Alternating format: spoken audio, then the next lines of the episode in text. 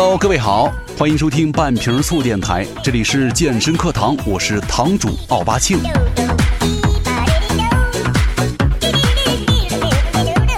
相信各位在春节的假期当中呢，一定吃了不少的好东西，各种琼瑶佳酿。也相信大家这蒸羊羔、蒸熊掌、蒸鹿尾、烧花鸭、烧子鹅等等等等的，也一定吃了不少。可能他们早就已经迫不及待的成为了你的肚腩和你的大脸盘了。有没有发现，身边很多人经历过这个年之后呢，就开始说，又长胖了，腰又粗了一圈，脸又大了一圈，胳膊又粗了一圈，体重又明显上升了。哎，其实大家也都知道这几句话，叫三月不减肥，四月徒伤悲，五月路人雷，六月男友没，七月被晒黑，八月待室内，九月更加肥，十月相亲累，十一月无人陪，十二月没三围。一月肉更肥，等等等等。当然了，这只是个顺口溜，是从三月份开始的。那么现在呢，是不是有很多人开始这样对自己说了？待到春暖花开，四季回春，我一定要好好减肥，少吃一点。打住，暂且不说你能等到这个开冰破土，万物复苏，你真的能不能少吃？我只是想说。这个春节当中的几斤肉长在你身上到底有多么恐怖，以及你现在口中所谓的少吃和口中所谓的节食，对于你所谓的减肥有多么的无力。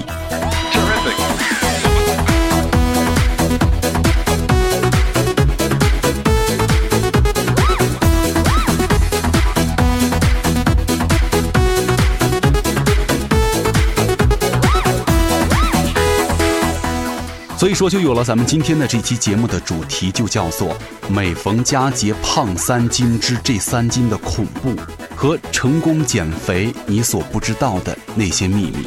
那么，在今天节目开始之前呢，咱们得先从一个故事说起。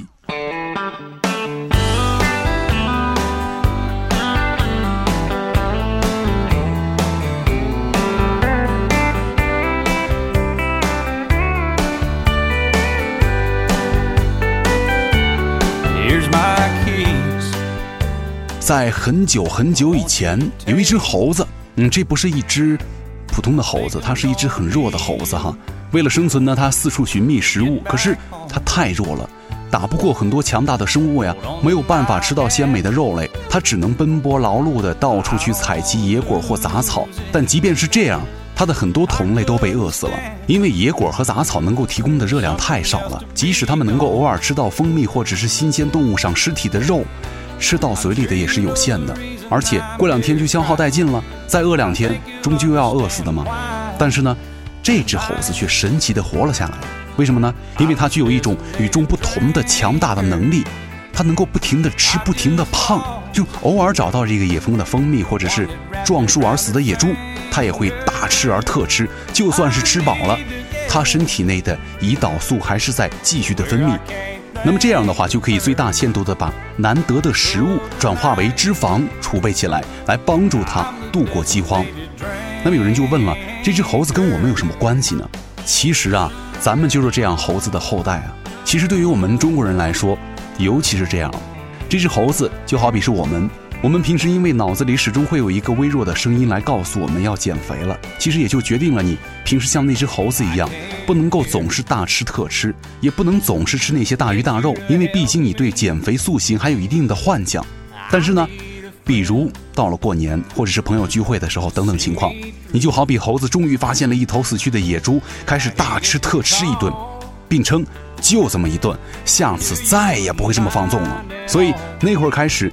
你的胰岛素还会继续的分泌，你最终就跟猴子一样，还是把吃进去的食物变成了脂肪，长在了你的身上。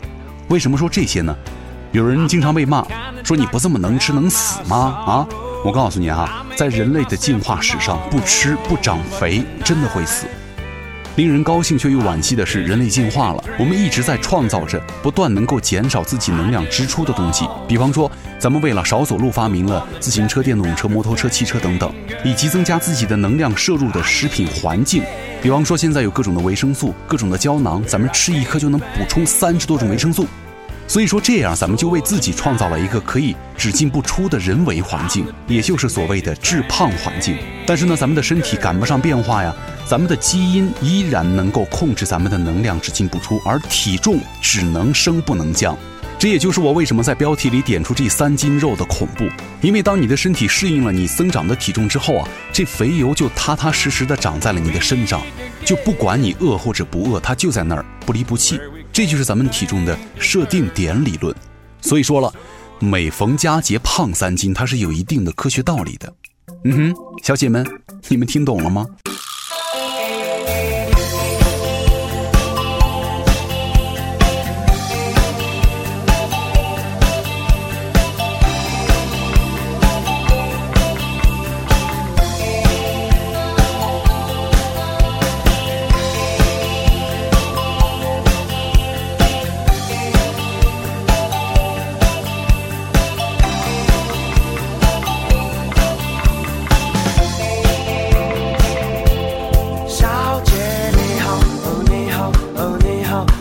是否真的需要？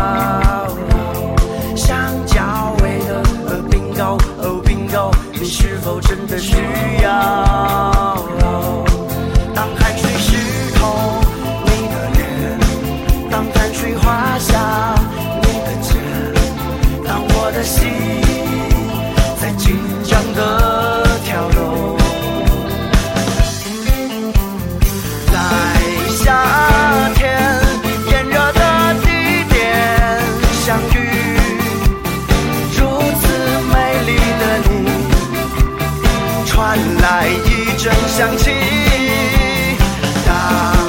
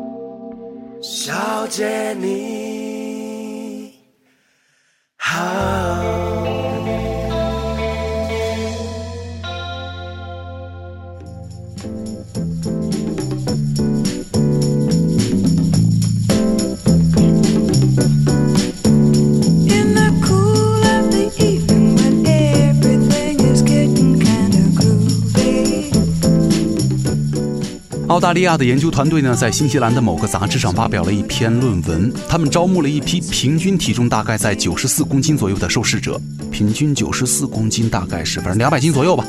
开始前十周啊，研究者对这些人进行了饮食干预，就是每天限制他们吃喝。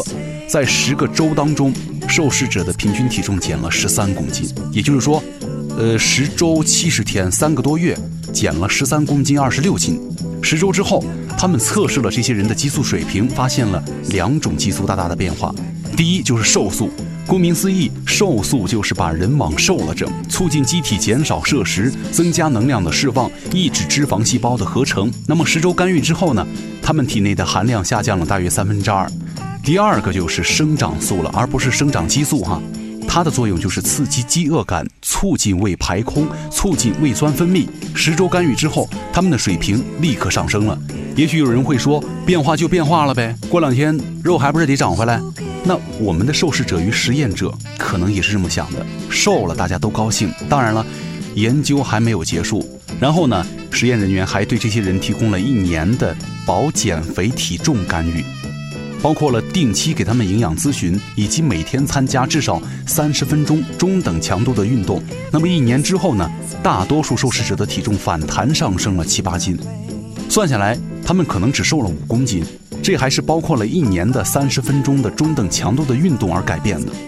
所以说这个实验呢，也是设定点理论的一个佐证，就是当你的体重被身体确实设定在某一个点上的时候，它只进不出，只加不减。在你的体质、生活习惯没有被完全改变的情况下，你又再恢复回来，单单对于饮食的减少或干预是不可能真正去减轻体重的。这也就是我为什么说过节增长三斤，这三斤是非常恐怖的。就是当你的身体已经慢慢习惯了这三斤之后，你体重的设定点也被上调了三斤，就是到时候不管你是怎么减，它始终有一个反弹的数值在那儿摆着。你不花死力气下大功夫想减下来，真的是不好办。但是幸运的是，身体对体重的设定点的上调记忆，它是需要时间的。那么咱们现在需要做的就是把这刚刚增加的几斤肉，通过很多方法消灭在萌芽当中。那么接下来就是最重要的一点，我要来教大家如何不让这三斤肉长在你的身上。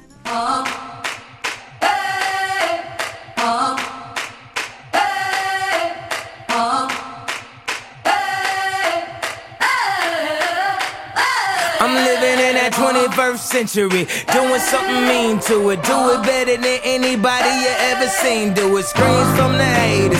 Got a nice ring to it. I guess every superhero need his theme music. No one man should have. 其实这一部分呢，没有太多可操作性的东西，基本都是一些理论方面的注意事项。但是呢，只要大家在生活当中注意到以下几点，对于减肥来说还是蛮有帮助的。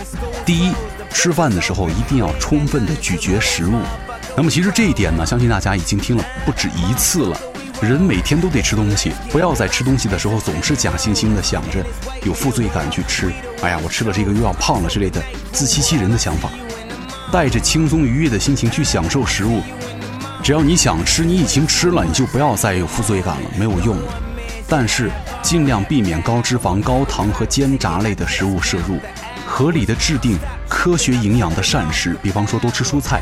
少吃面食，充分的咀嚼食物，就是说，咱们吃东西的时候，至少每次嚼二十五到三十下再咽下。这样的话，咀嚼次数越多，对你食物的吸收会越好。这样形成一个循环之后呢，你就不会再多吃了。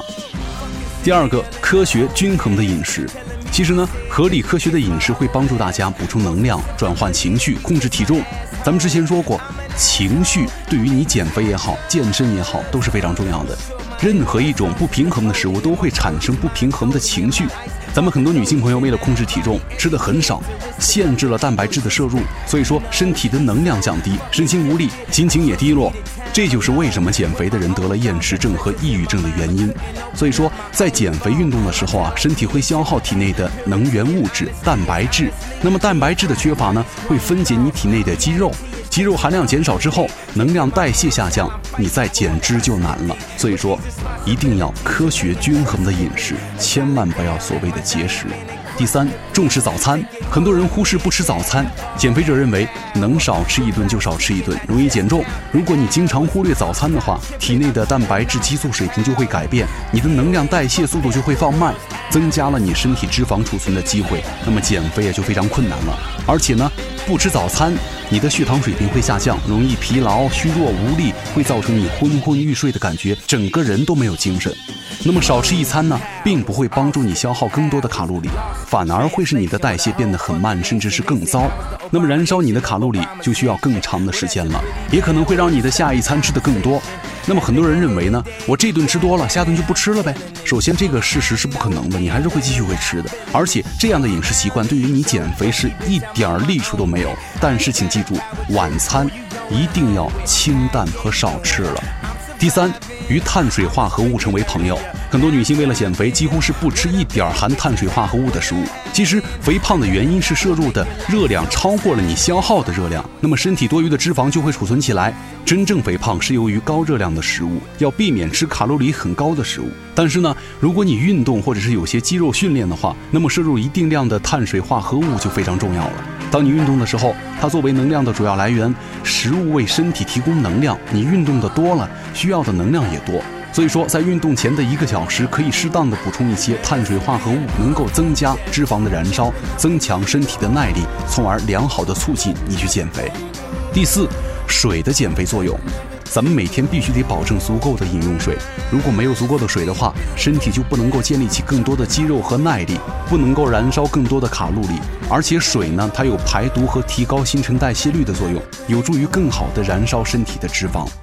第五点，成功的身体想象，这一点非常重要，但是往往会被大家忽视。精神的力量是无比巨大的。如果你真的想减重，成为一个身材匀称的人。把你喜欢想要的体型和图片清晰的放在你的脑子里，或者是把这个图片贴在你家里的某个醒目的位置。只要你起床，每天不管干嘛，回到家你都能清楚的看到它。想象你就是这个人，然后带着美好的感觉，想象你的身体就会跟他一样的苗条完美，以此来提升你的能量。心理学家认为呢。人强大的意志力会慢慢的让你达成愿望。那么积极的坚持运动呢？保持健康清淡的饮食，你的身体会越来越好，那个效果会远远的超乎你的想象。而且，如果当有一天你发现了你身体上一点一点的变化的时候，你的目标会更加明确，而且你也会更加努力的想往你那个方向去发展。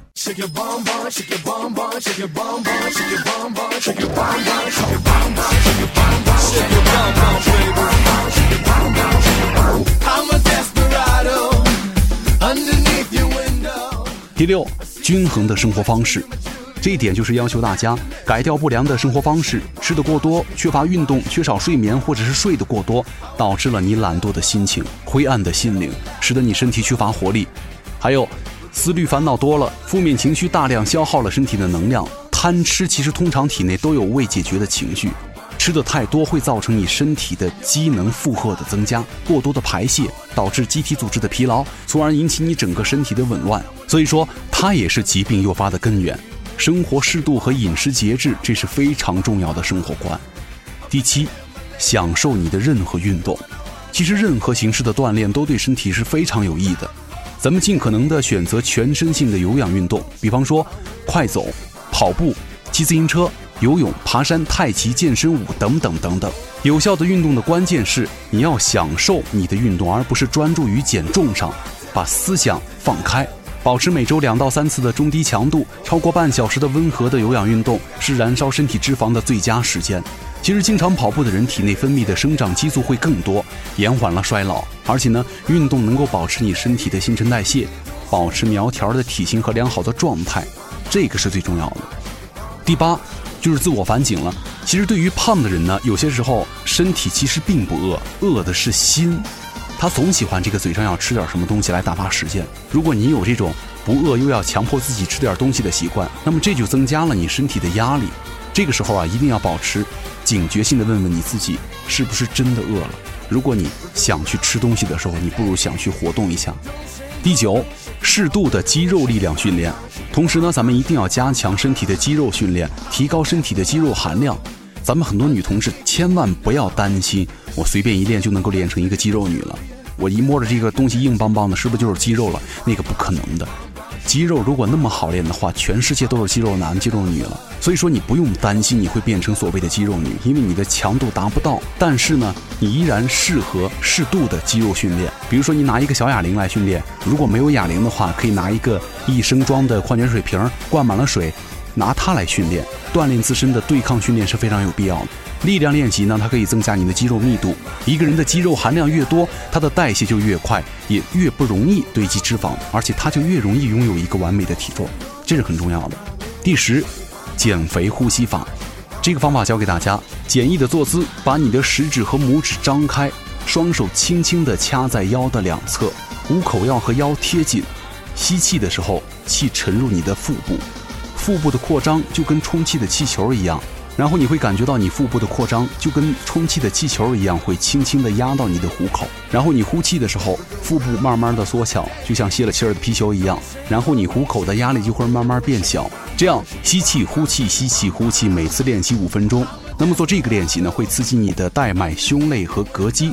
其实，在这个世界上最伟大的控制就是自我控制了。控制体重，首先你要控制自己的心。没有心的控制，想控制身体就困难了。这就是今天的半瓶醋电台之健身课堂，在这儿呢，会跟大家一起来聊健身，了解自己的身体，让你拥有健康生活方式的同时呢，拥有一个自己喜欢的身体。你无需跟别人比，因为你需要塑造的仅仅是一个更好的你。话糙理不糙，关键你要去接招。这里是半瓶醋电台，我们一起努力，坚持下去。最后呢，再说一句，只要你想，只要我有，就来半瓶醋电台。感谢收听，下期见了。